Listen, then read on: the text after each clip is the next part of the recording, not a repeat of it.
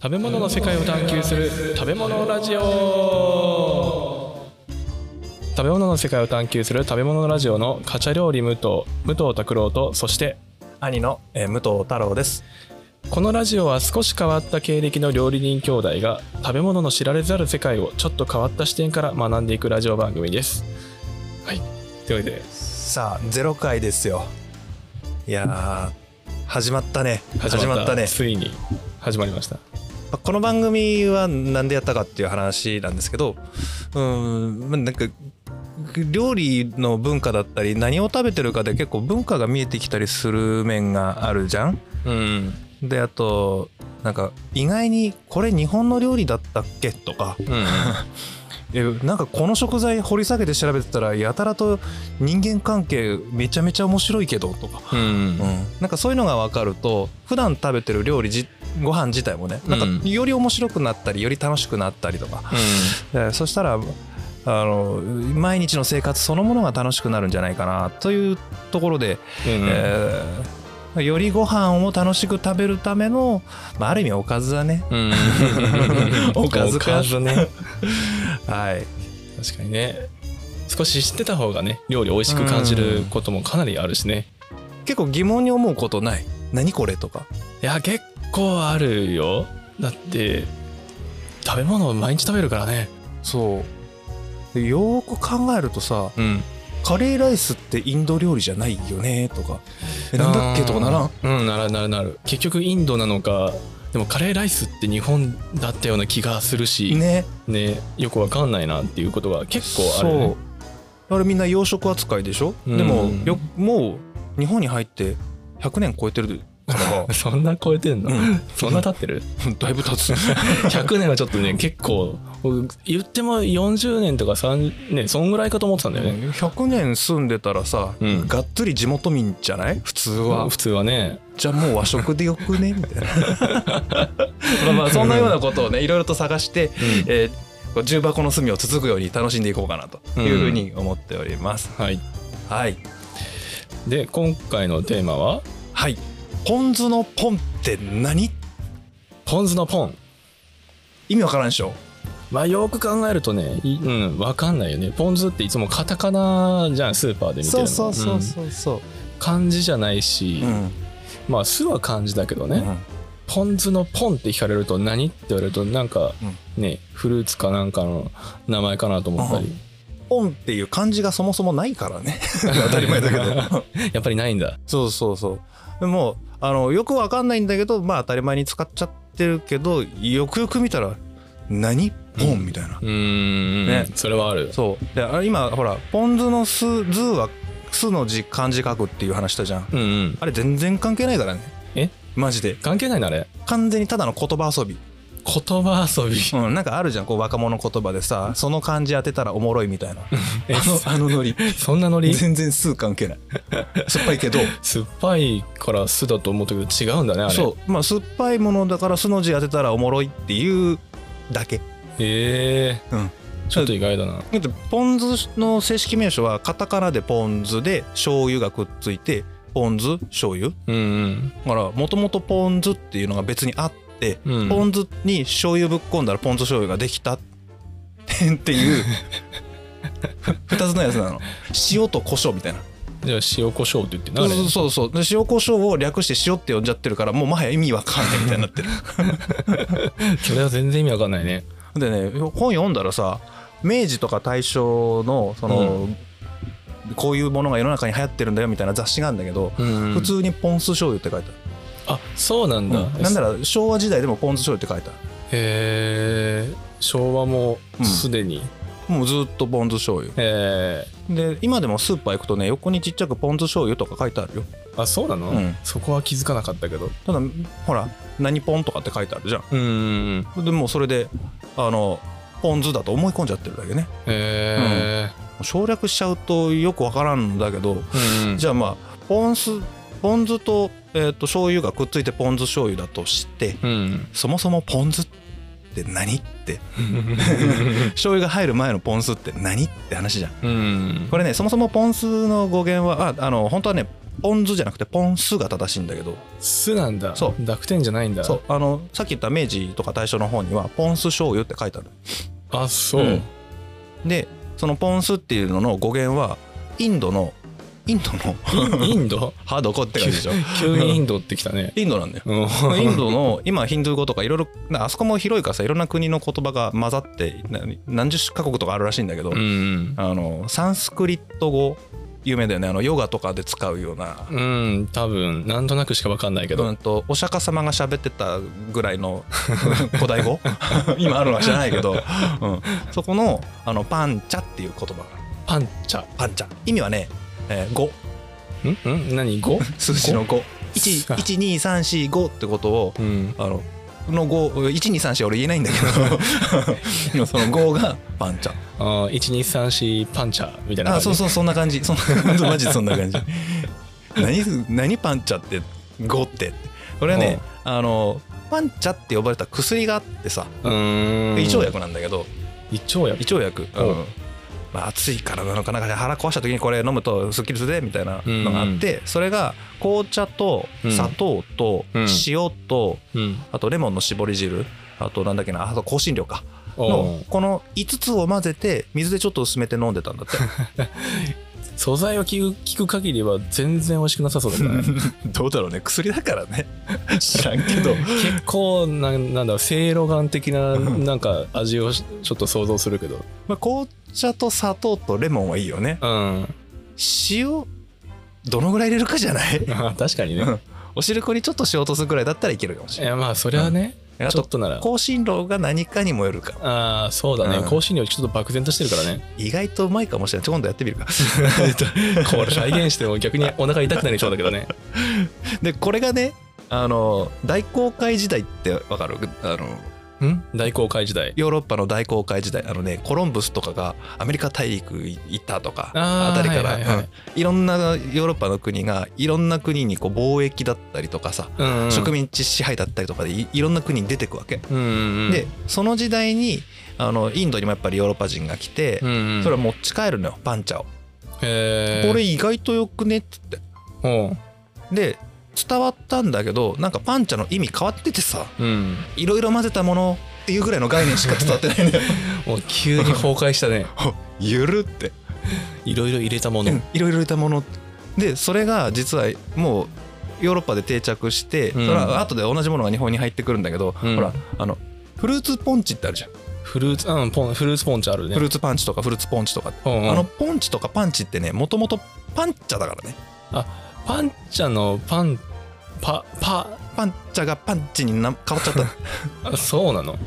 でほらイギリスとかで食べられてる英語圏なんかだと、うんフルーツパンチとかフルーツポンチって言われててうんあのお酒の中にフルーツバーって入れて、うんそしたらフルーツの味がお酒に出て、うんうんこの酒うまってあーいうお酒にしちゃっお酒た もう薬がねもはやつける先が水じゃなくて酒に変わってお茶だったらお酒に変わるってい うねもう薬の、ね、概念どこ行ったのっていうまあ酒は百薬の長いやいやそうだけど急にフルーツ入れたお酒ので出汁うんまあうまいからねまあ最近だとねあのこここ10年何十年かは日本に入ってきてから気づいたらフルーツパンチってデザートでしょとか言われるんだけどうんデザートじゃないのあれ違うよお酒であれあお酒なのあれそうそれをあの東京の有名なほら千引き屋さんってあるじゃんはいはいはあそこがこれデザートにしたらうまそうだねって言ってお酒なしで炭酸で作ったのがあのデザートのフルーツパンチいあそうなんだそうそうそうめちゃくちゃ最近だねしそかもうそう変わったのしかも日本人あ日本人が日本人デザートに変えたと、昭和に入ってからの話あだいぶ最近だだいねぶ最近だいぶ最近そうそうでも全然これまだ ちょっと話しますけどうんまだこの時点でポンスになってないよねコースにはなってない、うんこのポンチをオランダ語で読むとポンスっていう あオランダ語だいぶ国またいだねまたもうもう何カ国行ってんだみたいな話でしうょ、んでこのポンスが日本に入ってくるのほうすごい遠回りね急に戻ってきたねうん、ほらあの江戸時代ってさ鎖国してたじゃんうん、うん、鎖国はしてた、でもこの外国とは取引しませんよって言うんだけど、うん一部の国だけ OK って言ってたんだよ、うんうんうんまあ、まあ一つはあの中国ねもうほぼほぼ日本にとってはお父さんみたいな存在だから、まあ、中国はいいでしょうんうん、うでもう一個オランダが OK なのオランダがうん OK、な本当は初めポルトガルもいたんだけど途中からポルトガル来なくなっちゃってうん出てけみたいになるんだけど、うんあのオランダはねずっと OK だうーんななんでだってあのキリスト教を押し付けてこないもん、そうなのうん、あの江戸幕府の時代ってさうん首脳交渉って武士が一番偉くてとかっていうこううん身分社会決まってるわけよ、うーんなんだけどキリスト教ってほらベースが全員平等だよじゃんうんうんうんで神様が国王様を任命してるから国王様は神様に見とられてる見られてる人だからいいけどそれ以外はみんなフラットみたいな、あーそんなん定着した らねもう幕府お前誰だって話になっちゃうわけだよ、確かにねだからあの支配者層からするとキリスト教はあんまりゴリゴリこう来てほしくないわけうんうんうんで実際ほらそれが原因で天草四郎が島原のなんとかってああやって戦を起こしたわけじゃんうんうんだから来んなってだうんうんけどオランダは貿易でしたかっただけなので、うん宗教どうでもいいうんいっそのことうんもうか貿易しようってうんお金を儲けようってはいいう感じで来てたからずっとオランダだけは OK へで本当にあのカステラなんかもオランダから入ってたりとかさー文化としてあーねカステラは有名だうんうねんあの中に一つポンスってのが入ってきててへこれうめえじゃんーあーカステラうん長長崎のカステラそうそうそうそうそう、はいはいうん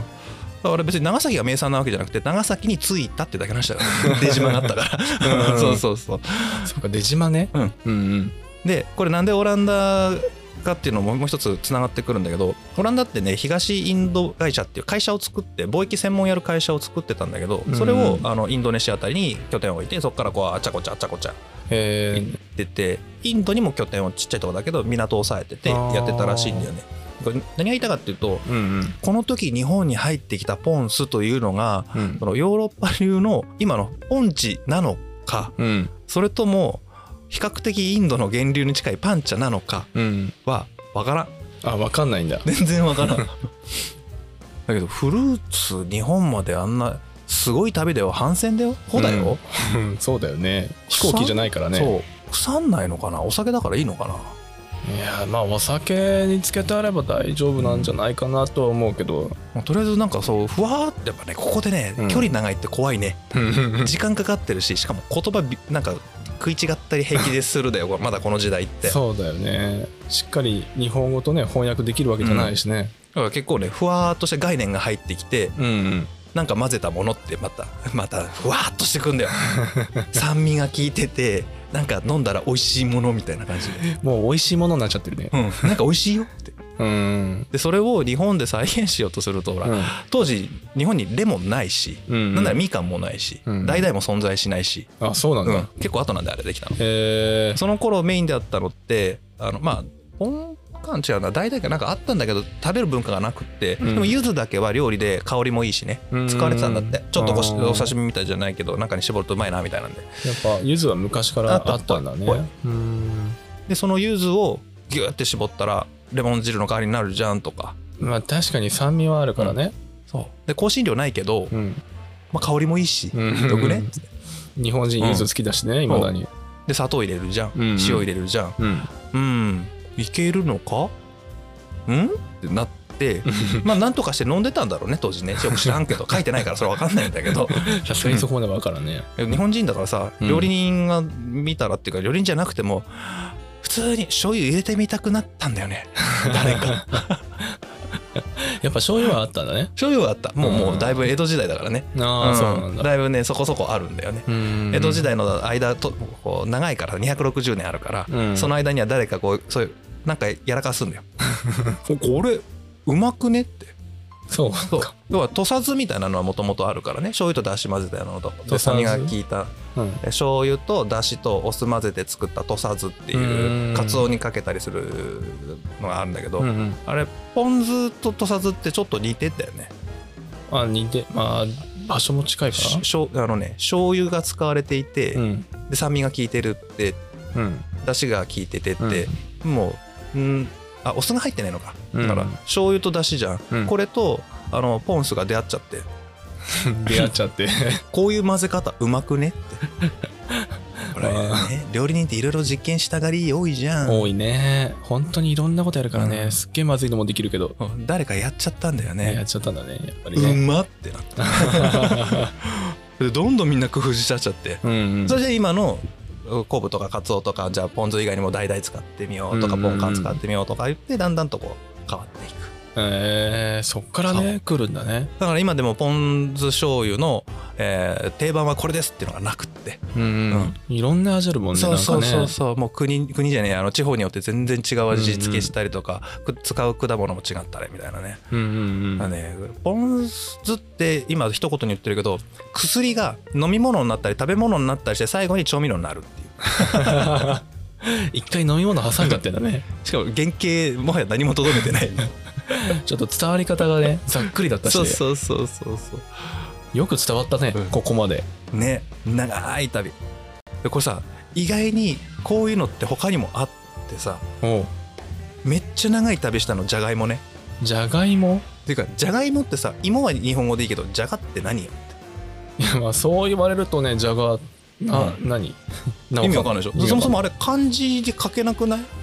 あーないね、ひらがなとかそカタカナだね馬の鈴の芋とかってバレーションみたいなのはあるけど、うんあれじゃがいもってどうやっても読めんバレーションバレーションだよね、うん、バレーションバレーションだね同じだみたいなこと言うけど、うん、あれねじゃがいもってねあのこれもオランダ船が日本持ってきたんだよね、やっぱりオランダ戦か、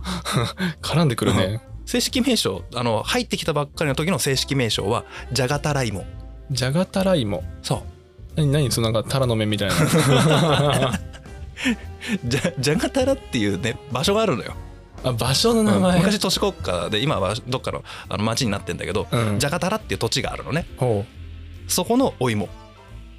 あそこの芋だからじゃがたらの芋そうそう京都の人参で京人参くらいの勢いでじゃがたらの芋でじゃがたら芋だいぶストレートな名前だったわ ね、キュってしまってうん、じゃがいもおおやっぱ縮まるんだね縮まる、で縮まったのが定番化しちゃって、うんたらどっか行っちゃったからうんじゃがって何確かに略語怖えマジ怖え、原型ないからね、ほとんどねそうタラ抜けたらね、うんちなみにこのじゃがたらって今でもちゃんと都市があってあるんだこれジャカルタ、あジャカルタ、インドネシアのジャカルタちょっと似てるね、うんでこのジャカルタにさっき言ったオランダ東インド会社の拠点があったのねああそそうなんだでじゃがいもって保存しやすいし、うん場所取らないし加工しやすいからうん、へあの当時の航海する時にはめっちゃ重要な食料になってたらしくてえ、でいろんな拠点でじゃがいも植えといてうん、積んで食べて補給してって繰り返したのねおーおーで東インド会社は日本来る時に一回絶対ジャカルタ寄るからさおーうんうん途中だからうんうん補給してくるでしょ、うん芋積んでくんだよそうか芋しかもじゃがいもってあれあのまんま植えてもねうん次出るからね、 そうそう種とかじゃないしねそう芋植えりゃそのまま生えてくるじゃん生えてくるちなみに原産あれ南米だからだいぶ違うペルーとかチリとかあっちの方あそうなんだ、うんアンデス山脈ああ結構上の方なんかアンデスイボとかは聞いたことあるけどね、うんあのあの辺芋の天国だからさあやっぱそうなんだね、あれがヨーロッパに渡ってうん世界をぐるっと半周ぐらいして日 本に来る長旅でした ね超長旅だからあとね反対違うところから来てて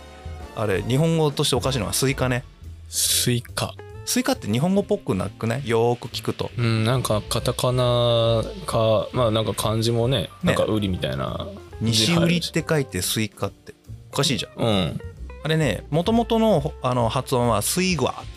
スイグアスイグアスイグア俺正しい発音知らないんだけどなんかかんカタカナの読むとそんな感じ、へえうん、中国語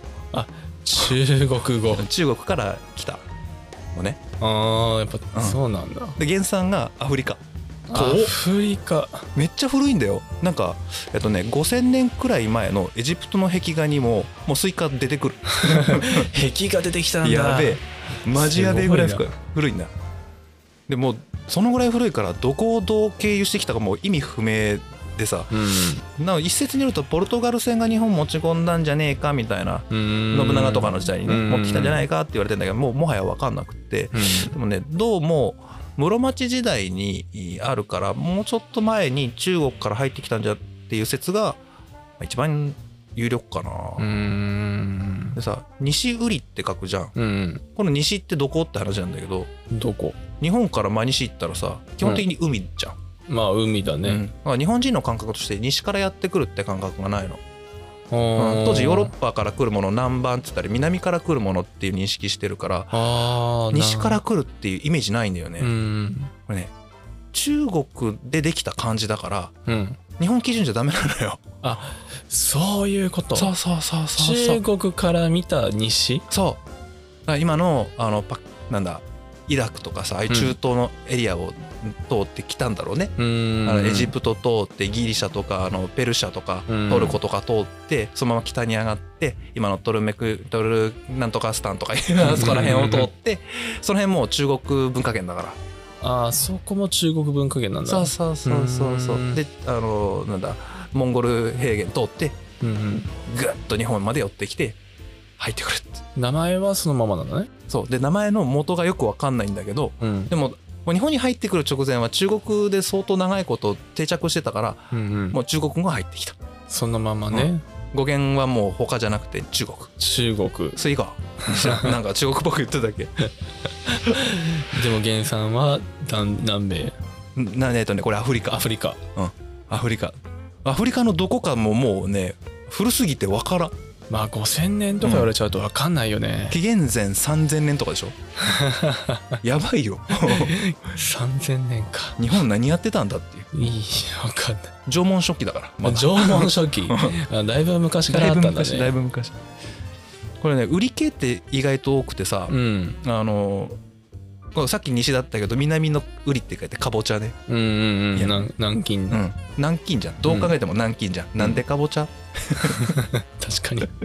かぼちゃどっから来たんだろそうあれもね結構遠いんだけどまあ今でもさう、うん、かぼちちゃって西洋かぼちゃってあの、ね、ホクホクするやつ甘くて、てが今主流でスーパーで売ってるでしょ、うんでもあれそれ以外にねっとりしててさちょっとあっさりめの若ぼちゃうんあるじかゃんぼちゃある若ぼちゃ、うんあれが在来種だって言ってんだけど、うんいや冷静に考えてかぼちゃだからねあのか若ぼちゃ自体が外来種だから そういうことなんだ全然違うからこれねもともと,、えー、と原産地がメキシコだってメキシコ、うん全然和関係ねえじゃん関係ない メキシコからまたこれまたヨーロッパ経由で来るってことはだよヨーロッパ経由で来るんだけど、うんヨーロッパ経由で来るってことはやっぱり大航海時代になってからじゃないと来れないんだよね、うーん1500年超えないと来れないおメキシコから出れないからう、うん、出れないねうんでえーそこでヨーロッパに一回着地して、うんで今度は、えっと鎖国初期の頃室町幕府が終わって江戸時代に入りかけた時はまだポルトガルちょっと OK だったからうんポルトガル戦が積んできた、ああやっぱりポルトガル戦、うんさっきオランダ戦だけどちょっとポルトガルの方が先に来てたからああそうなんだ、でポルトガルがやっぱあのいジャガタラとかねうんあの辺の界隈にうん拠点を持っていておうそれがまさかのカンボジアあカンボジアカンボジアウリのウリ取れてカンボジアカンボジアカンボジアと。国名かよでどうもねこれ「なまった」って書いてる人もいるんだけど、うん一番説で多かったのがあのなまったんじゃなくてポルトガル人かもしくは船に乗ったカンボジア人が言った発音が、うんそもそもかぼちゃって聞こえたみたいな、あそういうことなんだそうそうだへからえあのペリーの時が来た黒船が来た時に日本人ってさ、うんアメリカって思ってないねメリケンって思ってるんだよねあーうんんそういう発音に聞こえたから、うん耳で聞いたまんまかぼちゃうんだいぶ語弊があったのかな、これ割とね中国から来たかなと思いきや直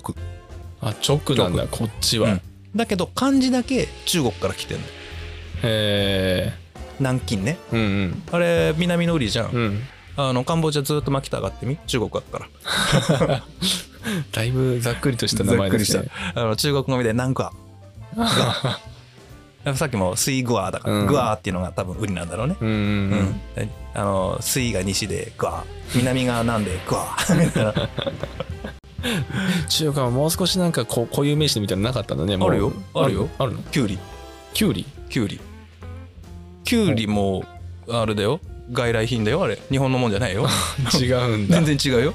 ウーリ系やっぱなんかうん中、やっぱ中国なのあれ原産ヒマラヤの麓だからねおーだいぶ違ったね全然違うからあのインドとかネパールとかあっちの辺え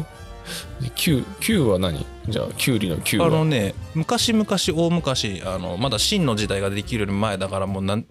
6000 5000年前4000年前くくらいに、あのいっぱい国があった時代があるんだよ中国って、うんうんうんえ200カ国くらいあって、めっちゃあったねそうだから7カ国になって最後秦に統一されるっていうあれなんだけど、うんその200カ国の中に「コ」っていう国があるんだよこ 「コ」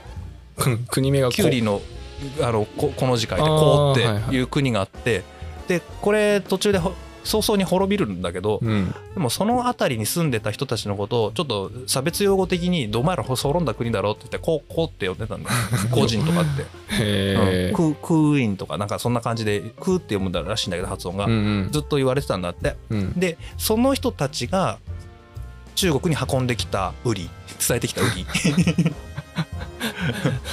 そうだからクククーリでク中国語読みすると「クークワ」クークワか「クークワクークワが」キあと「クワ」がウリだからう「んクークワ」みたい なで漢字はウリはウリだからそうそうそうちなみにその「コ」っていう国はうんペルシャ地方うんだからもうイラン系の人たちなんだよねへえだから中国文化圏でもあり中東でもありみたいな、はいはいはうん、でこれがさなんでキュウリなんねんってなるんだけどいうんこれ日本でさ俺も発音できると「クワ」とか「グワ」とかってうんめっちゃ言いづらいじゃん、言いづらいしかもキュウリって体によくてなんか薬代わりに使われてたというのもあるから、へあえのめっちゃ流行ったんだけど「クワ」めっちゃ言いづら いから「まあ、クーリ」でよくねみたいな日本そこだけ日本語しちゃえあぐ後半だけ日本語そうそうなんか日本人でもさうん今でもなんかあるじゃん、カタカナに日本語ぐちゃってくっつけたみたいなのとか、うんぼちぼち出てくるじゃん、うんあんなノリでやっぱりクーリーって呼んでたんだっ てで横着してたの,、横着したねね、あの業界用語的にうんうんなまってなまってなまってキュウリって だいぶクリアな音だったり最後でだってさコウリってさうんなまってもキュにならんくねならないだって「U」の音ないじゃんないどこから来たかと思ったらクーリから クーグアからはひどいよだってあのこのく国のことはモンゴルとか中国の言葉とうん日本語の「ウリ」が混ざってでキュウリになってる挙句に漢字は中国語表現のまま で原産地ヒマラヤとか確かにキュウリって読めないもんね普通に考えて読単体で読んだら絶対コとウリだもんねもうめちゃめちゃななんかグローバルな野 菜ねけ結構日本のね野菜に思われる、思えるよねねそであこれらは辺さで作ってるし面白いのがさ英語だとキューカンバーとか言うじゃんああ、うんキュウカンバンっていうカねンバーってウリとかのことカンバーっていうねでキューなんだよね